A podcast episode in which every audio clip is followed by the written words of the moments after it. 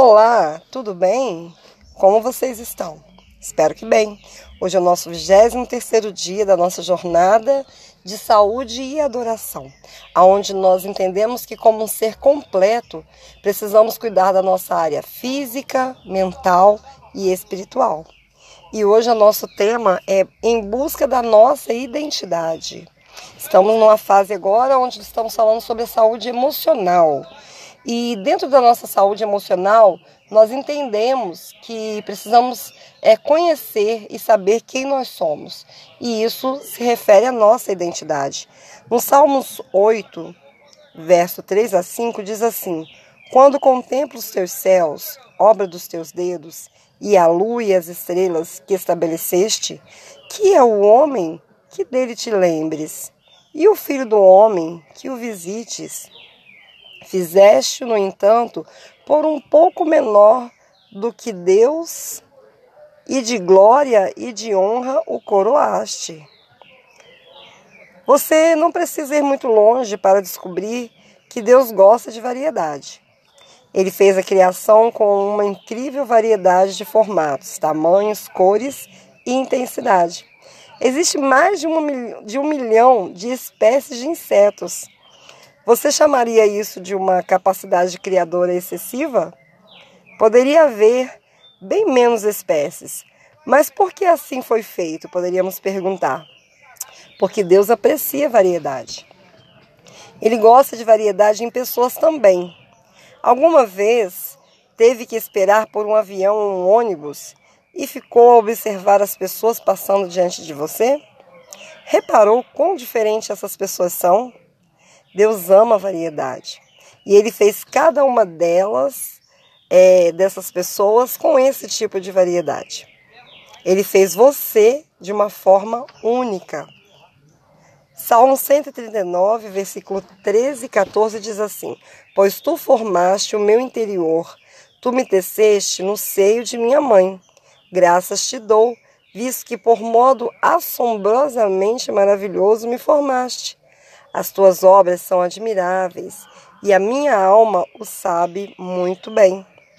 E lá em Jó, capítulo 10, verso 8 também diz: As tuas mãos me plasmaram e me aperfeiçoaram. Olha que tremendo. Nós aprendemos três verdades importantes destes versos que fala a respeito de, da nossa pessoa, né, da nossa identidade. A primeira coisa é que eu sou sem igual. Você é único. Não existe ninguém igual no mundo. Nunca houve nem haverá.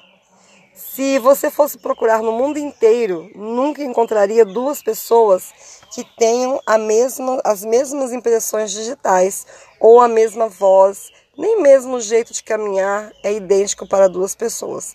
Até quando são da mesma família e são muito parecidos e têm vozes parecidas, é parecido, mas não é igual. A outra verdade é que eu sou maravilhosamente complexo. O fato é que somos tão complexos que muitas vezes somos um mistério para nós mesmos. Alguma vez já disse uma coisa e mais tarde pensou: o que estava pensando quando eu disse aquilo? Você já se sentiu de certa maneira e depois perguntou a si mesmo: por que é que eu me senti assim? O que está acontecendo comigo? Já esteve num grupo onde todos reagiram de uma maneira, numa circunstância, e você se descobre reagindo de uma outra maneira, diferente dos demais? Interiormente você pode pensar: o que está errado comigo? Não há nada de errado com você. Simplesmente você é sem igual. Você é único. E a terceira verdade é que fui formado com um propósito. A Bíblia diz que Deus criou todas as coisas no mundo com um propósito, incluindo você, que não está neste mundo por acidente, nem por um erro, nem está aqui somente para ocupar espaço. Deus o fez por uma razão. Você foi planejado por Deus e foi ideia dele criá-lo. A Bíblia diz que você foi proposital e pessoalmente planejado e criado por Deus. Ele permitiu que você fosse assim, do jeitinho que você é. E sua singularidade é o que Deus quer que você ofereça ao mundo. quando reconhece como Criador, quando guarda os seus mandamentos, quando devolve né, o dízimo, está afirmando que não é um acidente, mas que há um propósito para a sua vida, porque foi Ele quem o criou. Vamos dar aquela paradinha para meditar e orar agora? Eu queria fazer uma pergunta: você está feliz? Como não poderia estar? Então fale o quanto Jesus representa para você. Pare nesse momento e ore um pouquinho, né? Fala com Deus as suas peculiaridades, aquilo que você tem como sua identidade, que você talvez não, não entenda agora, o seu jeito. E tente observar de que forma você pode ajudar outras pessoas com o jeito que você é, da forma que você é. Uma clara e bem definida concepção da identidade é o fundamento sobre o qual se edifica a maturidade emocional, o assunto do podcast passado. A identidade, ela envolve o estado ou a condição de ser quem você é, sua personalidade, seus talentos, seus desejos, seus dons e suas experiências. É este conjunto de fatores que o faz único em todo o universo. Entender esses aspectos que fazem você ser quem é é algo extremamente importante quando você entende sua maneira de ser, sua identidade, isso vai influenciar a maneira como responde à autoridade. Ela explica como lida com a crítica, como gosta de ser conduzido.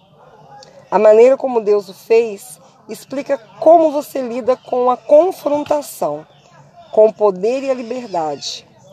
Como faz amigos, por que perde interesse numa tarefa e por que algumas vezes acha difícil iniciar determinadas atividades. Sua maneira de ser mostra-lhe como lida com a culpa, por que enfatiza o que faz, por que é popular ou impopular, por que é querido pelas pessoas ou por que se afasta delas. Tudo é explicado pela maneira como Deus fez você. Essa maneira ainda explica o que aborrece você ou o que te entristece, o que te preocupa e o que faz você feliz ou o que te amedronta. As pessoas de baixa estatura que queriam ser alto. Existem pessoas assim. E existem alguns mais altos que gostariam de ser mais baixos, até mesmo para passarem meio desapercebido pela multidão. Crianças querendo ser adultos e adultos querendo ser crianças. Cores de olhos, de pele e habilidades também são motivos de comparações só que trazem um sentimento de não aceitação. Como pode alguém realizar-se na vida enquanto deseja ser outra pessoa? Como pode alguém procurar encontrar aceitação das pessoas se ainda não conseguiu aceitar-se a si mesmo?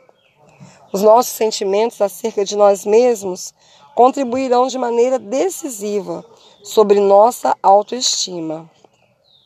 Quando você encontrar sua identidade, será capaz de dizer como Paulo, pela graça de Deus sou o que sou. Está lá em 1 Coríntios 15, verso 10.